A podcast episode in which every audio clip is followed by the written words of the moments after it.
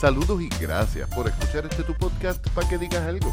Conversaciones sobre arte, cultura y temas sociales traídos a ustedes gracias a Antesala en Cuamo. Yo soy Leonel Santiago y en esta ocasión concluimos nuestra conversación con Daniel Rodríguez. Espero que la disfruten.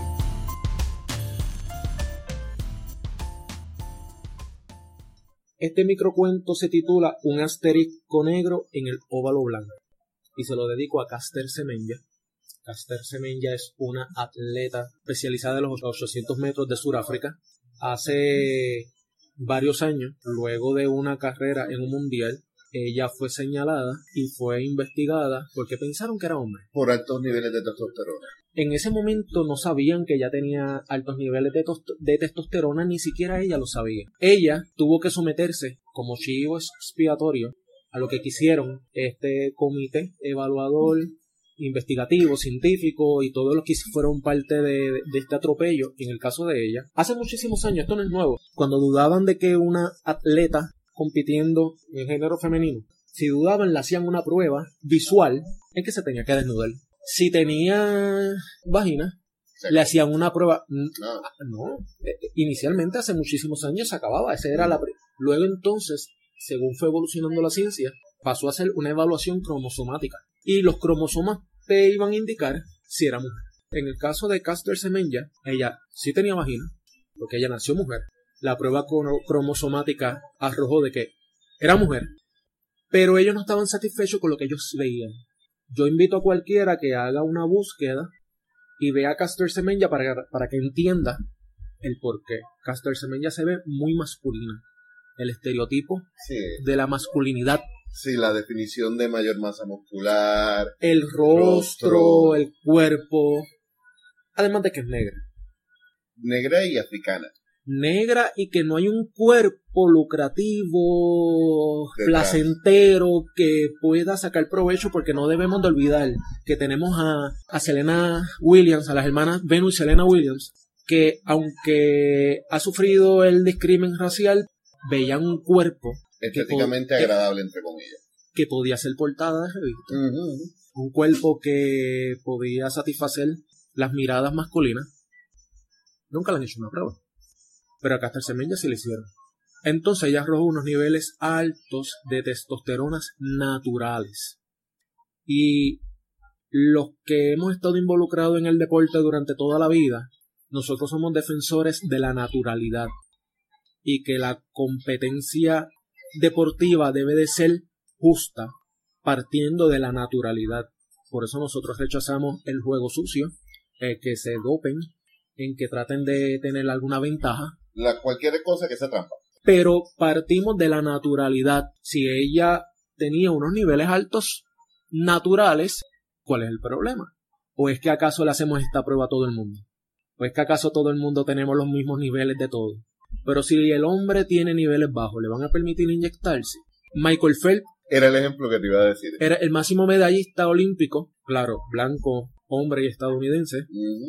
Se supo que él producía de manera natural menos ácido láctico en sus músculos. Por lo cual, además de que eso le ayuda a desarrollarlo más rápido, el músculo se cansa menos. Se cansa menos. Se cansa menos. Porque... Eh, y de hecho hay un maratonista no recuerdo ahora mismo el nombre, pero el tipo tiene, eh, el tipo es una bestia. Claro. Y el, el que te estoy diciendo, quizás has escuchado de él, de la respuesta anabólica muscular hace que se recupere cuatro o cinco veces al punto de que le ha hecho, ha roto récord de cantidad. ¿Y qué vamos a hacer? Pues si es natural, estamos hablando de que una competencia deportiva, sobre todo la competencia deportiva de alto rendimiento, buscamos conservar y preservar la naturalidad, porque no vamos a estar haciéndole todas las pruebas a vida y por haber a todo el mundo, porque nadie es igual. Lo importante es que todo el mundo estemos natural.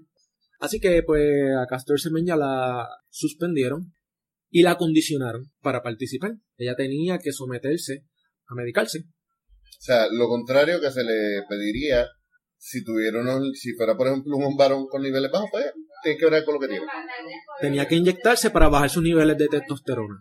Lo interesante es que la regla no existía y se crea la regla en la cual ahora existe unos niveles límites, pero mira lo interesante, Lionel, y esto es bien importante para entender esto. Ella es corredora de 800.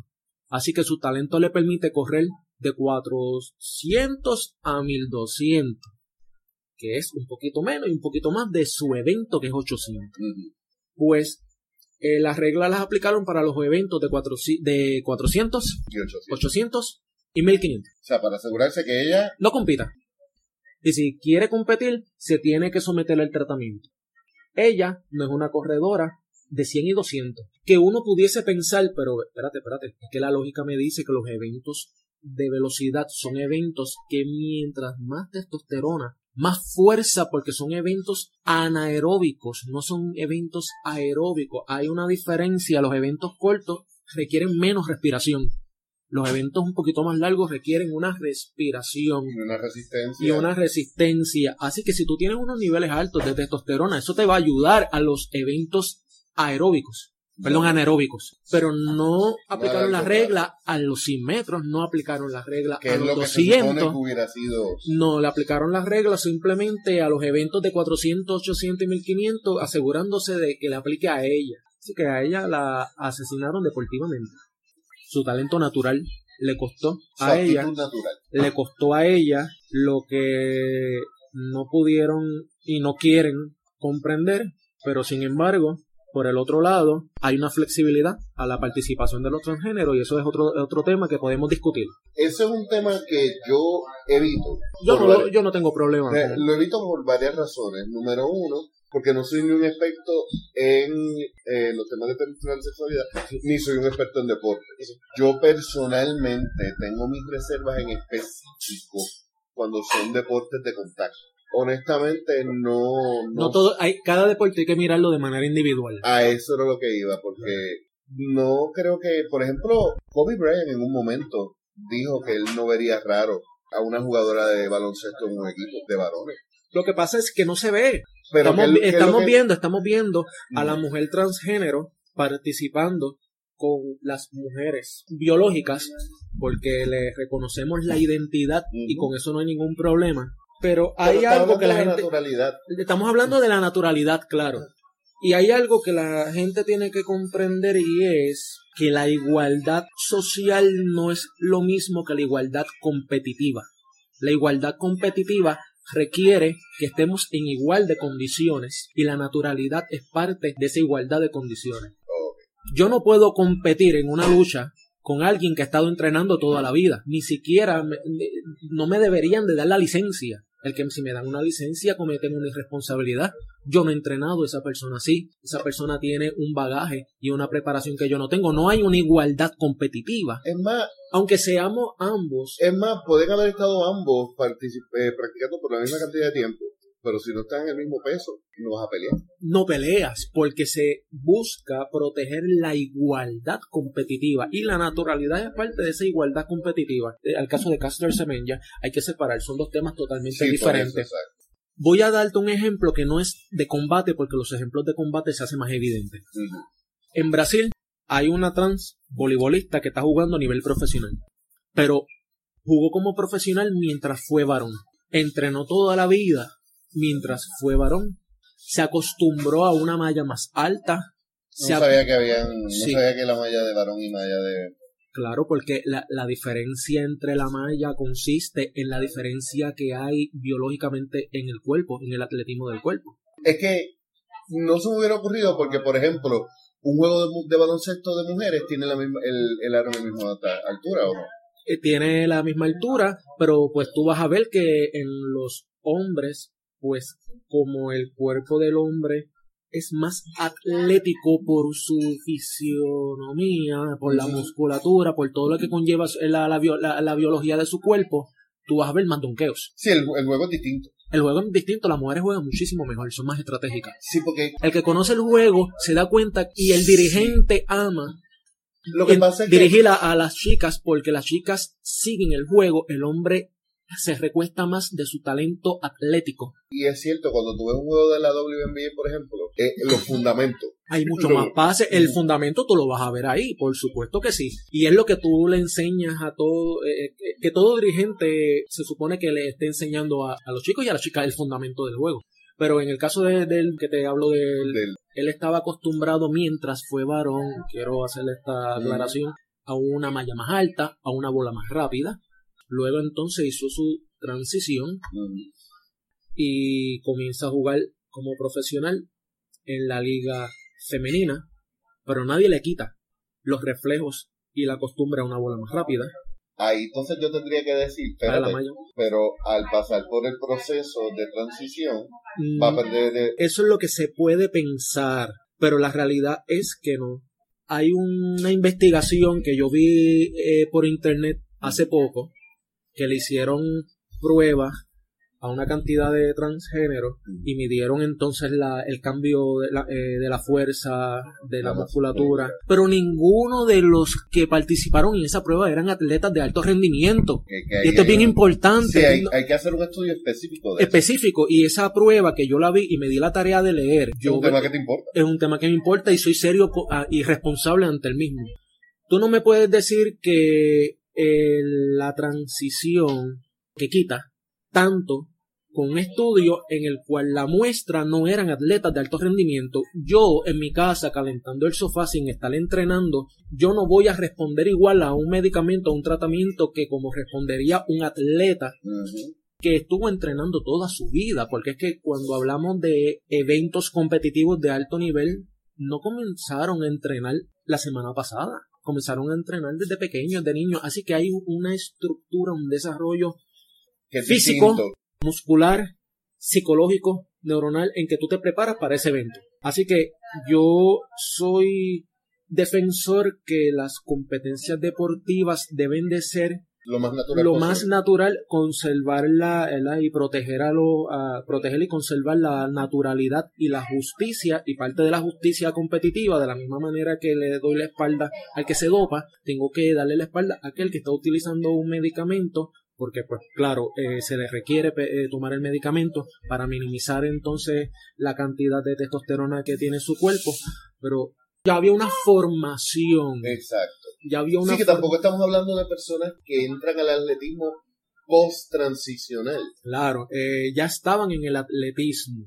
Mira, para que tengas una noción sobre tiempo y sobre, sobre número. El que gana los 400 metros a nivel olímpico hace 43 segundos. Varón. La que gana los 400 metros femenino en las Olimpiadas hace 48-49. Tú con 48-49 tú ni siquiera haces el equipo nacional. El hombre tiene que hacer menos de 45 para hacer el equipo. Es un tiempo y es una diferencia descomunal.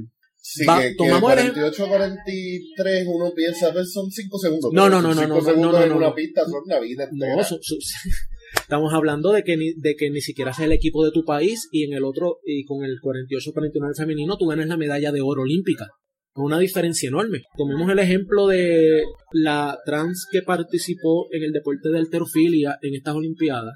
Vi la foto de la, la cara de frustración de la de plata y bronce. Sí, mira, compitiendo contra varones ni siquiera hubiese salido de su país. No importa de que haya fallado los tres intentos y que se haya eliminado. Su logro consistió en ir a las Olimpiadas. Logro personal. Pero si hubiese competido con los varones, ni siquiera hubiese salido eso. En ocasiones, la diferencia entre el primer lugar y el quinto sexto lugar, uno la, parece poca, pero entrenan tanto para ese poco. Que un eh, corredor tiene que, que meterle para afeitar medio segundo. eh, medio segundo, tienes que entender que los mejores del mundo los diferencia ese medio. Cuando Coulson se metió a la élite, Coulson estaba de manera consistente haciendo 48 bajitos en 400 con valla. Si él hacía 48-9, quedaba posiblemente quinto, sexto, séptimo, nunca estaba en las medallas. ¿Qué es lo que hizo que él fuese un atleta de podio durante casi 10 años? En que durante casi 10 años se mantuvo los 48 bajitos, 48-1, 48-2, 48-3. Hizo 47-7 en Ponce. Pero entre el 48-1 y el 48-4 están las medallas. Sí, llegaste a la final, pero no, no te metiste al medallero. Así que muchas personas piensan que hay punto uno, punto dos. Ahí están todas las medallas. A veces la diferencia es en una, en dos o en tres centésimas. Es bien importante conocer un poco el deporte para hablar este tema con un poquito más de responsabilidad y que no te vayan a catalogar como transfóbico porque jamás en la vida, porque pues esa es otra. Si tú tienes una opinión que parte de, del conocimiento deportivo y de una mirada de toda la vida hacia el deporte No y no coincide con aquel que no conoce el deporte, pues la fácil es señalarte de algo sin tener el conocimiento de la otra persona. ¿De qué Qué estamos bueno que me- hablando? qué bueno que me tocas ese tema porque eh, obviamente mi físico te dirá que los deportes nunca han sido lo mío, pero el tema, como tú mencionas, de la igualdad social es uno que siempre me ha importado y es uno donde yo no me atreví a tener una Voy a, una voy a repetirlo, no es lo mismo la igualdad social que la igualdad competitiva. por eso porque yo no me atreví a tener una opinión porque no tenía la información para formar una opinión seria Claro. Y es cierto, el querer igualdad y equidad no quiere decir que tú vas a tener el mismo espacio en todos los renglones obligatoriamente. Lo que pasa es que la competencia de alto rendimiento no es un asunto de derecho social.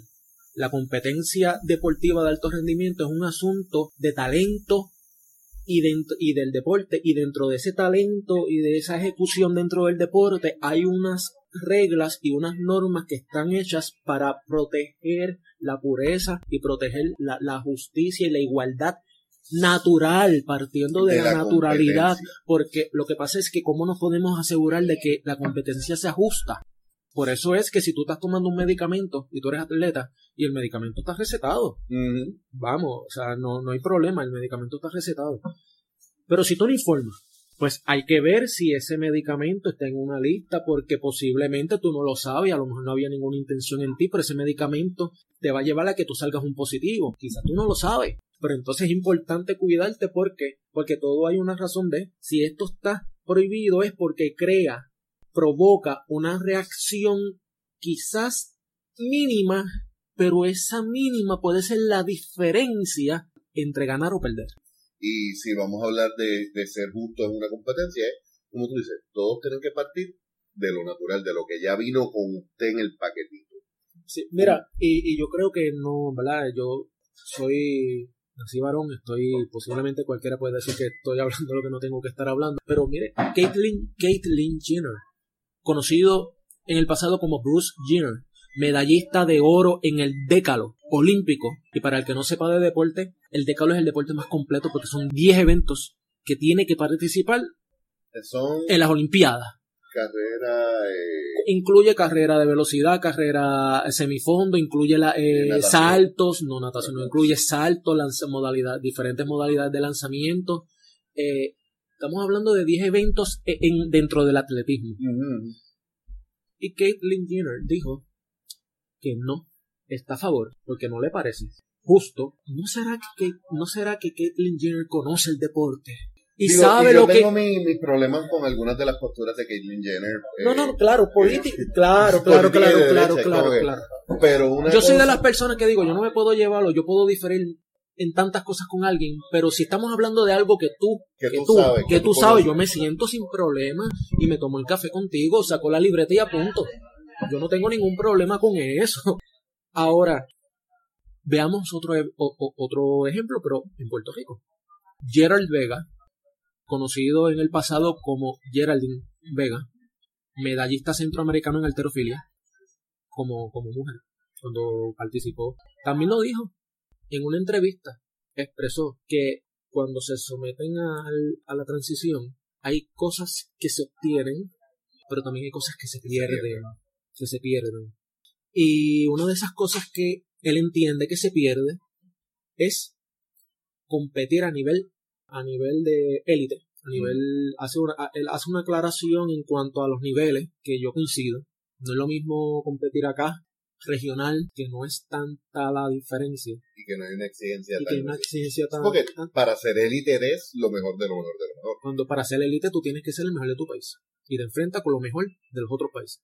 Opina igual, porque hay un entrenamiento, hay una serie de cosas que, que están en el paquete, que cuan- aunque se haga la transición, están ahí, digamos, la estructura física, digamos, la masa, digamos, eh, la experiencia. Porque es que muchas personas no, no comprenden cuán importante es la experiencia deportiva que tú hayas tenido. Si tú estás toda la vida practicando con quien no hace que tú rindas lo mejor de ti, porque tú los dominas y pues tú estás ahí ganándole fácil. Cuando te enfrentes con los duros, te van a embaratar. Ahora, si tu experiencia fue dura, cuando tú te enfrentes con otra competencia que en términos deportivos no es tan fuerte, tú tienes una ventaja porque su única experiencia y entrenamiento eran con iguales. Ahora, si lo llevamos a los deportes de combate, si yo estoy recibiendo golpes, que viene con una fuerza y yo desarrollé desde pequeño una resistencia a esa fuerza, luego entonces hago la transición que socialmente estamos de acuerdo que tenemos que seguir haciendo, eh, levantando la voz para la igualdad social. Estoy hablando de la parte deportiva competitiva, competitiva, pues ni siquiera estoy hablando de la deportiva en términos generales, estoy hablando de la de competición nivel élite. al nivel élite. Pues si vamos a la parte competitiva, es que vamos a notar esa diferencia. Y a veces, como, como dijo ahorita, a veces una cosita, como es el caso de la experiencia que tuviste durante tu vida y durante el entrenamiento, es lo que va a determinar que tú te desempeñes o no te desempeñes. Y con ese contexto vamos al cuento, ya que esto, este, esta introducción como que dio una vuelta larga. Pero mira es importante para que tú veas como un texto corto lo que tiene detrás. Exacto. Es, un microcuento, pero lo que tiene detrás del microcuento es una mirada bastante amplia. Desde una historia que, que todavía no se resuelve. Que no se, que bueno, está establecido las reglas que se establecieron, ¿verdad? El reglamento por ella, que son injustas que de cierta manera es una total contradicción a permitir entonces que los trans compitan porque como que hay una son dos temas diferentes pero pero, pero, hay una contradicción. porque, hay una situación hormonante por sí. Claro ah, si tú supieras que los niveles que se le permite a la que es trans es el mismo nivel que Castor Semen ya tenía de manera natural. Un asterisco negro en el óvalo blanco. Había luchado tanto al llegar los resultados de su última apelación que apenas le quedaban fuerzas. Después de años allí sobre la mesa quedaba plasmado lo que era y lo que podía ser para ellos. Un cuerpo enfermo y condicionado que no se les antojaba, una vagina hueca, un chivo expiatorio, un asterisco negro en aquel óvalo blanco. Debía medicarse, indicaba la carta, para poder competir. En aquella, su última carrera, se presentó complaciente. Al sonar el disparo, se quitó la ropa tal como le habían solicitado aquellos incrédulos. Caminó desnuda, gritó su nombre, y antes que otro disparo la callara, suspiró. Soy mujer. Claro, eso, fue, eso fue catártico. Eh. Eso fue ficticio, pero su lucha y sus apelaciones sí son reales. Sino que, que ahí condensas con ese acto tan, tan gráfico, tan directo y tan chocante todo lo que por años estuvo bajo esa presión de que... Le dijeron que tú no eres mujer. Tienes una vagina. No importa. Cromosomáticamente eres mujer. No importa.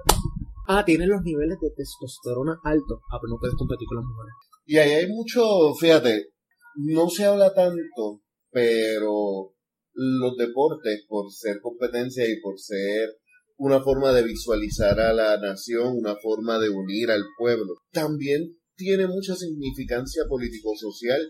Por ejemplo, podemos hablar durante los 60 y 70, cuando los participantes de la Olimpiada que estaban protestando los abusos contra los negros levantaban el puño como afiliación a las Panteras Negras.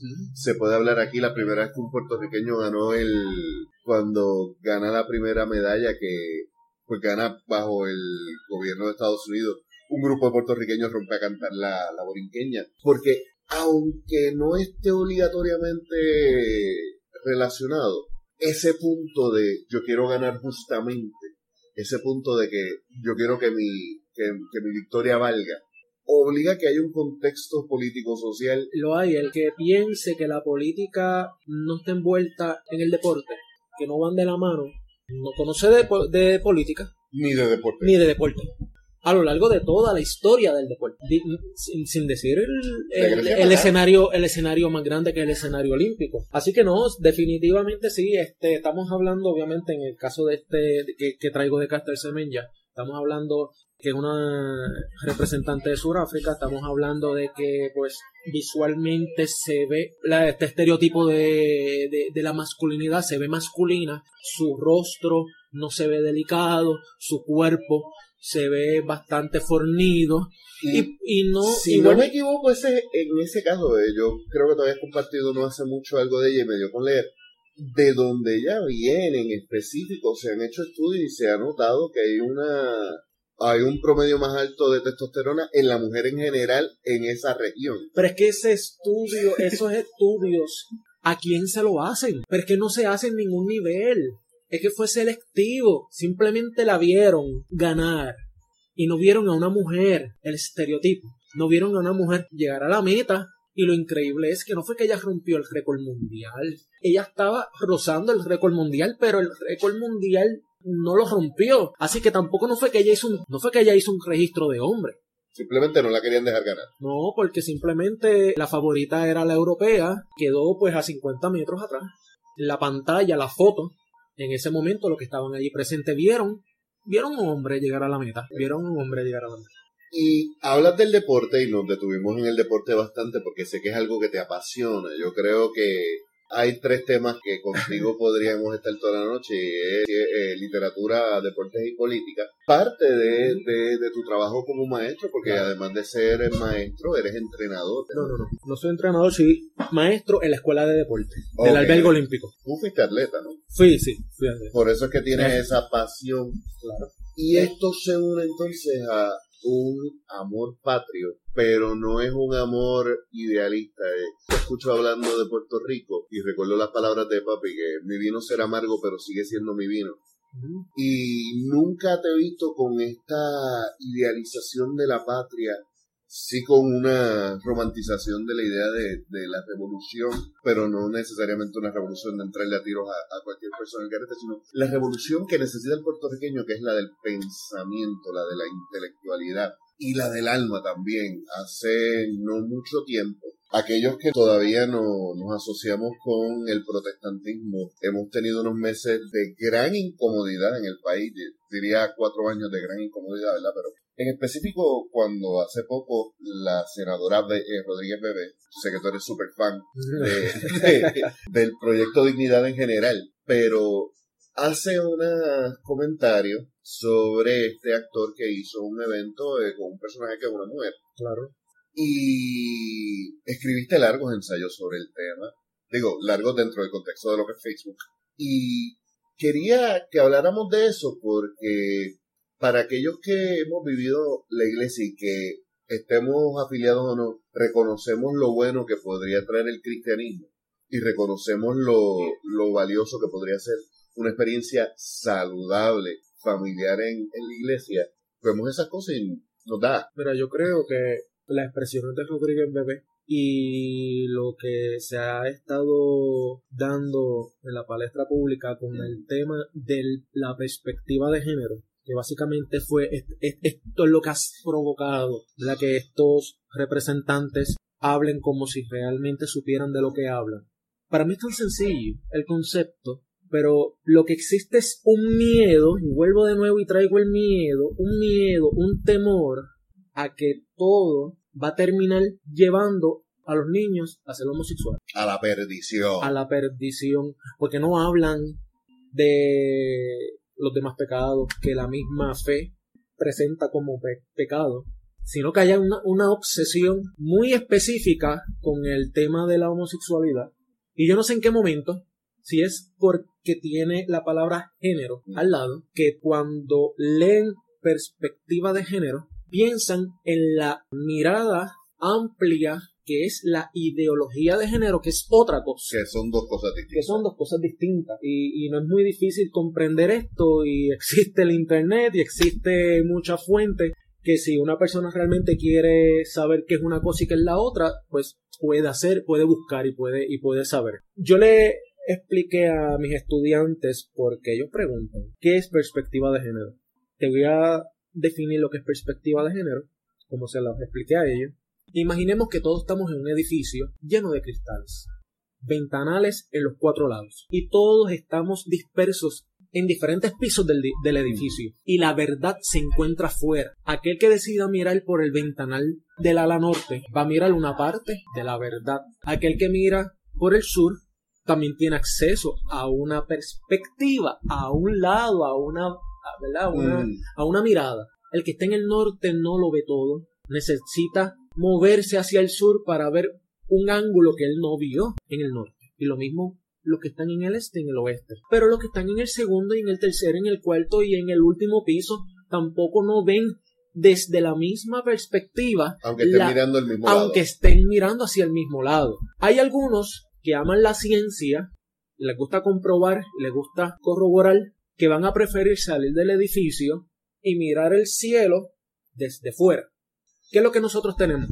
Pues tenemos personas que están en el, en el ala norte del primer piso diciéndole a todos que la verdad es lo que está viendo por su, por su ventana. Invalidando los que ven por el ala norte de, del segundo piso y del tercer piso. Porque no es lo mismo, no estás viéndolo de la misma manera. Perspectiva es muy simple. La perspectiva de género, ahora sumando en la ecuación en que los hombres y las mujeres no vamos a estar viendo todo de la misma forma, porque hemos tenido una crianza diferente, tenemos unas experiencias diferentes. Perspectiva de género no es otra cosa que ir al norte, ir al sur, ir al este, ir al oeste. Y subir y bajar de piso. Y subir y bajar de piso. O hablar con lo que estaban en cada uno de esos ángulos, qué fue lo que vieron y qué fue lo que yo vi. Y compartir perspectivas, compartir la opinión, la, la, la visión, la manera de yo ver el tema que sea, que se suma con lo que ellos vieron, no invalidan ni se impone. Y sería bien interesante salir del edificio y tratar de compartir también la misma opinión con los que salieron y trataron de ver afuera.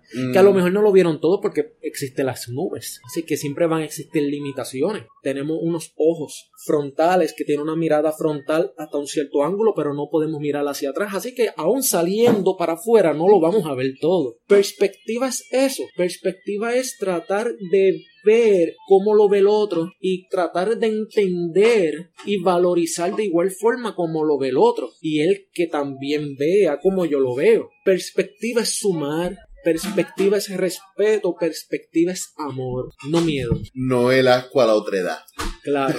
Entonces, si tienen en su en su mente solamente sus prejuicios hacia la comunidad. Van a pensar que perspectiva es cualquier cosa, pero tiene que ver con gays. No, no tiene que ver.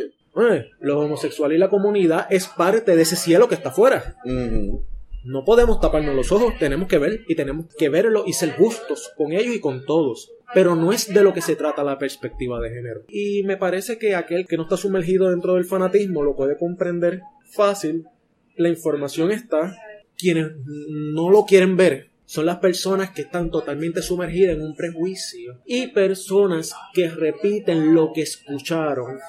Lamentablemente, a veces se habla esto en las iglesias y no de lo que tienen que estar hablando. Y se les hace bien difícil contradecir lo que está hablando el pastor o lo que está hablando la persona que le tocó predicar ese día. Pero en las iglesias se ha estado promoviendo el odio, en las iglesias se ha estado promoviendo la intolerancia. Y yo lo digo sin ningún problema, porque en mi vida yo he asistido a más de 10 denominaciones diferentes. Por curiosidad, por interés, porque yo he tenido amistades que me han dicho, que me han invitado y yo he ido, que no tengo ningún problema. Siempre he tenido la curiosidad de, de ver y aprender y escuchar esa otra perspectiva, porque es que quizás yo puedo decir, pues no todas son iguales por supuesto, no todas son iguales. Donde se convierten en iguales cuando callan.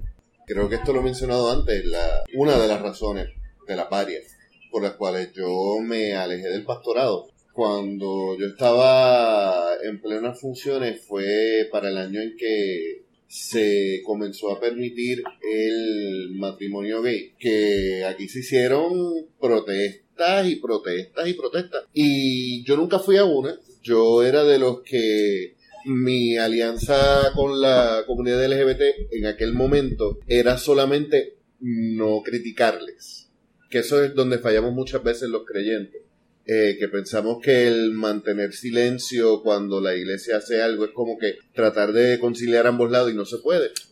Y entonces en un momento me dicen, mira, pero es que tú no estás yendo a las protestas. que eh, eh, eso es ser tibio. O sea, tú tienes que tomar una postura. Y yo le dije, yo voy a empezar a hablar de, porque sí, vamos a ponerlo de esta forma. La Biblia menciona el homosexualismo como pecado. Fantástico. Yo no tengo problema con pero también menciona Pero entonces ahí yo lo que dije, tantas cosas. Ahí yo le, pero lo que yo le dije fue, yo voy a ir a una protesta de eso cuando ustedes primero organicen una protesta en contra de los pastores que le pegan a la mujer, de los diáconos que son infieles a sus parejas. Y hay tantas cosas que se podrían bregar dentro de la casa que se tienen que bregar con de, urgencia. de todos los esqueletos, el abuso, el abuso que ha habido a través de las últimas décadas hacia los menores, todo este silencio que los hace cómplices, por eso es que yo digo, yo reconozco que no todas son iguales, pero en el momento de callar Todas son iguales. Entonces, en la medida en que tú no denuncias lo que está mal, tú te conviertes en eso que está mal. Eso me llevó a un poema, esto nunca se me, se me ha olvidado. Cuando yo tenía 11 años yo asistía a una iglesia que los domingos pues dividían a los niños por edades, lo que le llaman las clases dominicales. Sí. Dentro del tema que, se, que estaban dándonos a nosotros los niños de 10, 11 años, tocaron el que Dios perdona todos los pecados siempre y cuando tú, o sea, perdona todo siempre y cuando tú te arrepientas de corazón. Pero solamente hay algo que no perdona, que era la blasfemia. La blasfemia. Yo recuerdo que esa semana hubo una noticia de de un niño abusado, un infante abusado, Mm. abusado sexualmente. Y yo con 11 años le hice la pregunta genuina a la maestra dominical que por qué no perdona al blasfemo, pero perdona al violador. Cuanto largo corto, a mí me sacaron de la clase dominical, me mandaron al patio, quedaba poco de la clase, pero me mandaron al patio, no finalicé esa clase, y esa fue la respuesta. Hay mucho silencio, tienen un problema en reconocerse, son amantes de reconocer en otros, de Lo señalar, de ellos. claro, de señalar para afuera y se les hace tan difícil pensar que primero debemos de reconocer lo que está mal en cada uno para entonces y solamente después pretender tener voz y ser un líder para otros. Porque muchas personas yo sé que van y se congregan y están buscando una guía están buscando quien les ayude algunas personas van al psicólogo la mayoría va a la iglesia pero si no existe esta mirada hacia ellos, esta evaluación, para mí seguirán siendo iguales. Este poema se titula Los Domingos. Forma parte de la antología Violencia Nuestra de Cada Día, editorial Areteórico. Los domingos eran días tranquilos. Los gritos de rutina tomaban descanso y la mano que sacudía la mesa bailaba un vals. Su mano sobre la rodilla le recordaba su pertenencia. Palmadas silenciosas sobre el último golpe. El silencio acompañante servía de testimonio, que la mujer aprende en silencio, con toda sujeción.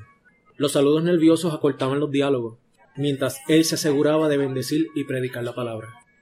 Los niños bien vestidos callaban temerosos y a todos le parecían bien portados. Los domingos eran días tranquilos. Por eso, todos se asombraron cuando con un cuchillo escondido en su Biblia le arrebató la vida Ay, existe tanta complicidad y tanta vista larga.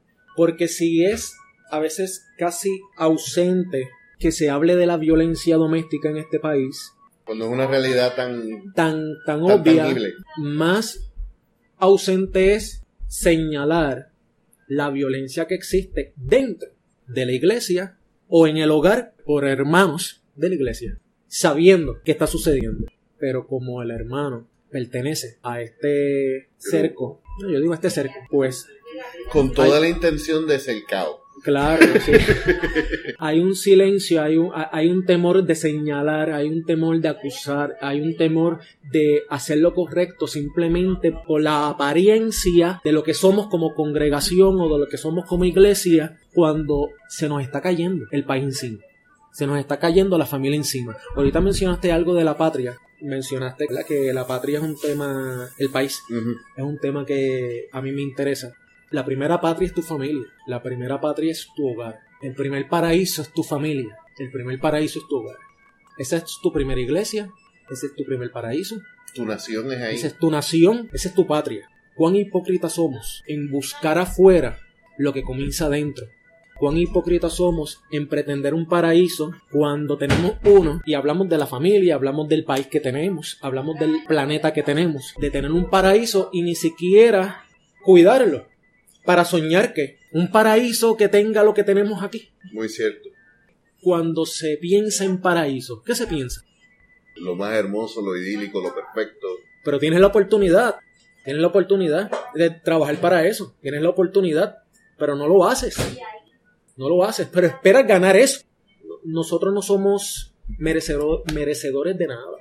La frase esta de que la grama en el patio del vecino siempre está más verde. La idea de tener algo al lado y siempre estar mirando para afuera en vez de, de disfrutar lo que se tiene y lo que se... Tenemos un problema en mirar afuera. Hay unas palabras que se han ido repitiendo durante la conversación.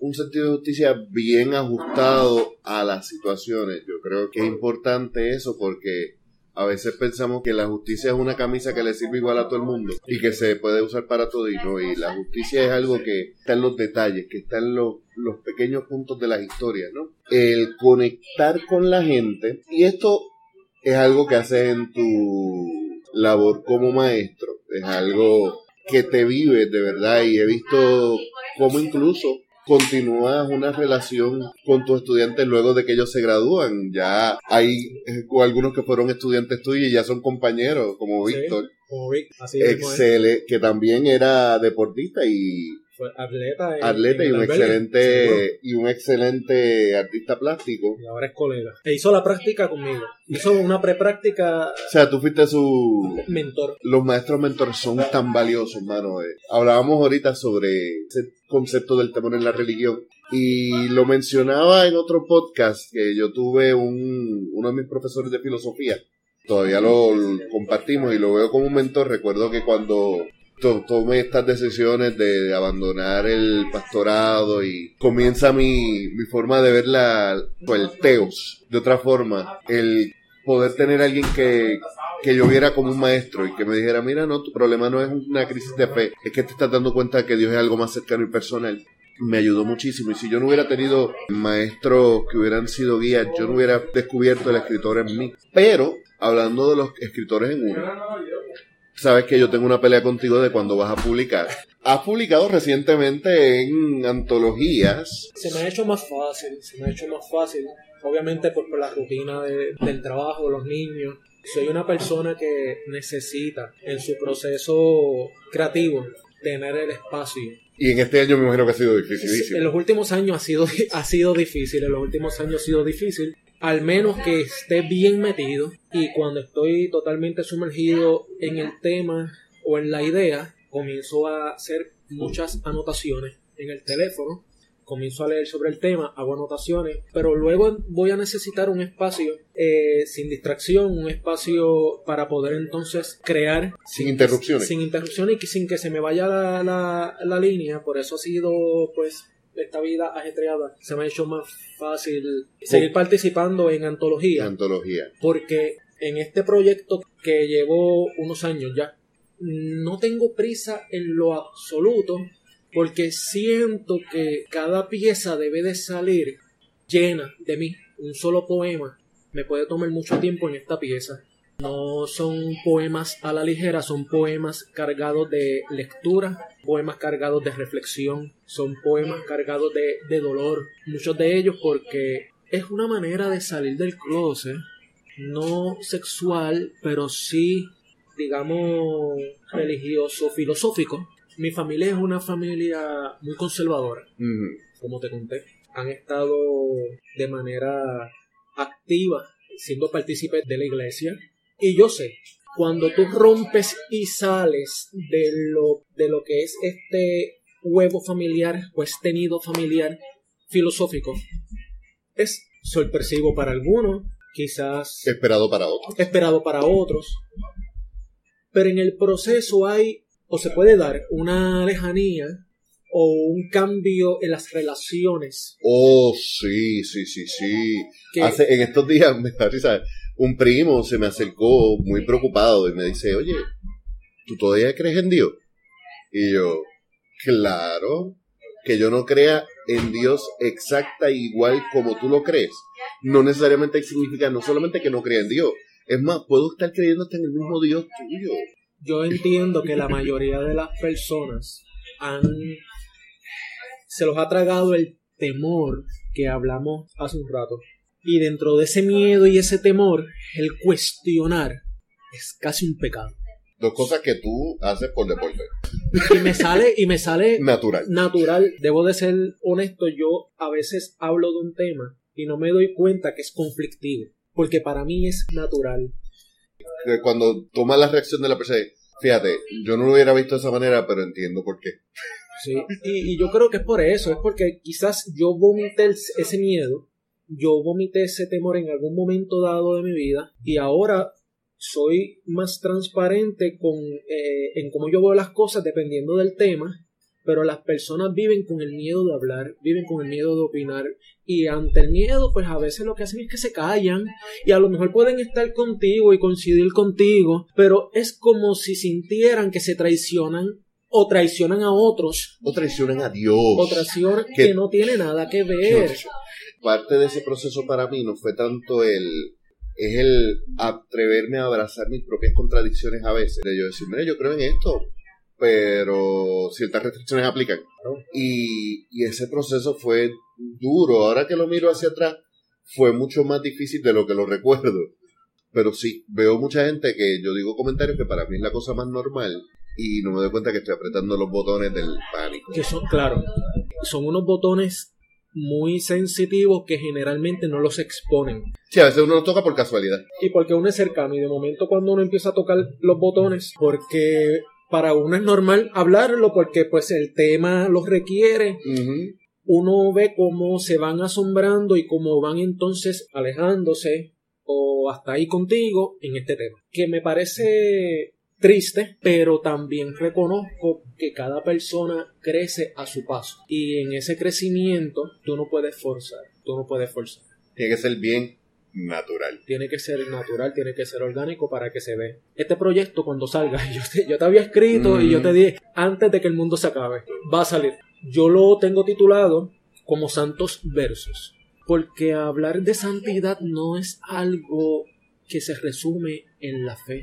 Santo puede ser cualquier cosa que provoca esa pureza como son los versos que yo trato de construir y plasmar en, en este poemario. Santos versos no porque sean necesariamente religiosos, sino porque lo que está detrás de cada poema es lo que para mí es sagrado y que nos lleva a, a ser mejores seres, seres humanos.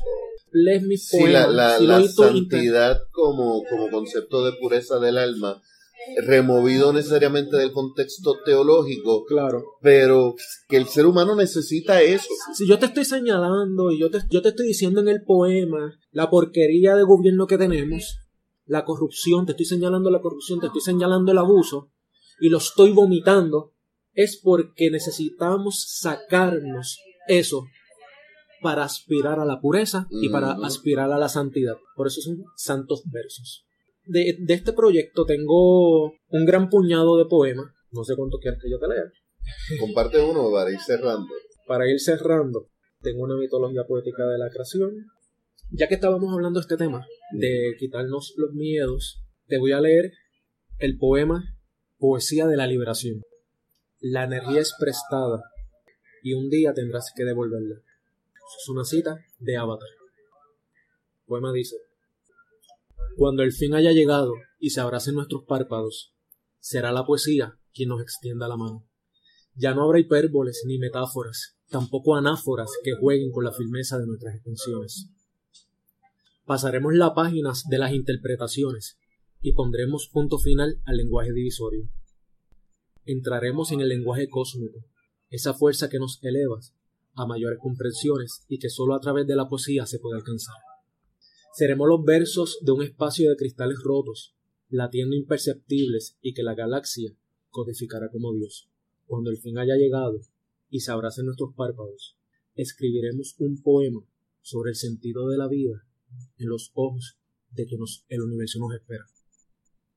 Es bien interesante ver ese punto de una nueva creación desde el punto de algo que ya es creado, desde el punto de que es un lo, lo, lo escucho y aunque sé que es una referencia a un género, lo siento como una referencia a un post-apocalipsis. Realmente lo pensé más a un post-apocalipsis Sí, porque el miedo de muchas personas es la muerte y lo que viene después de la muerte. Y con miedo no se puede vivir.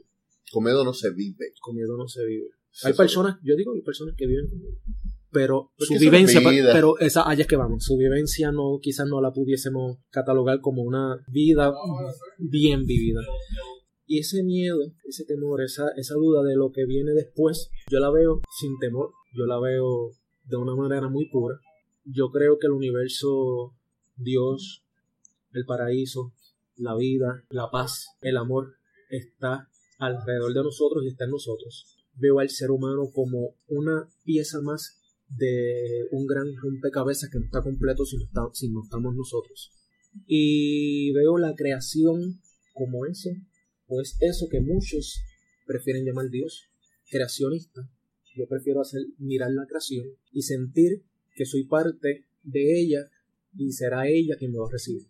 Quisiera terminar, aunque me, dijiste que... No, todo, por eso era, la, la idea era, y cuando dejé lo de terminar era como que ir ya buscando, pero antes de ese último poema, ahora que sí estamos cuadrando, antes de cerrar con un último texto, tienes la página del Mister Expreso. Sí. Eh, no, no hablamos mucho de eso, pero hay que hacer la salvedad porque sí les ha parecido interesante a ustedes que nos han estado escuchando eh, las perspectivas, las ideas y las presiones de nuestro invitado. Deberían darse la vuelta y leer las opiniones. ¿De dónde es que sale el Mister Expreso? Naturalmente nace antes de todo de, que quien opina es maestro, eh, es un mister el expreso en dos sentidos. Dicen que todo maestro termina tomando café.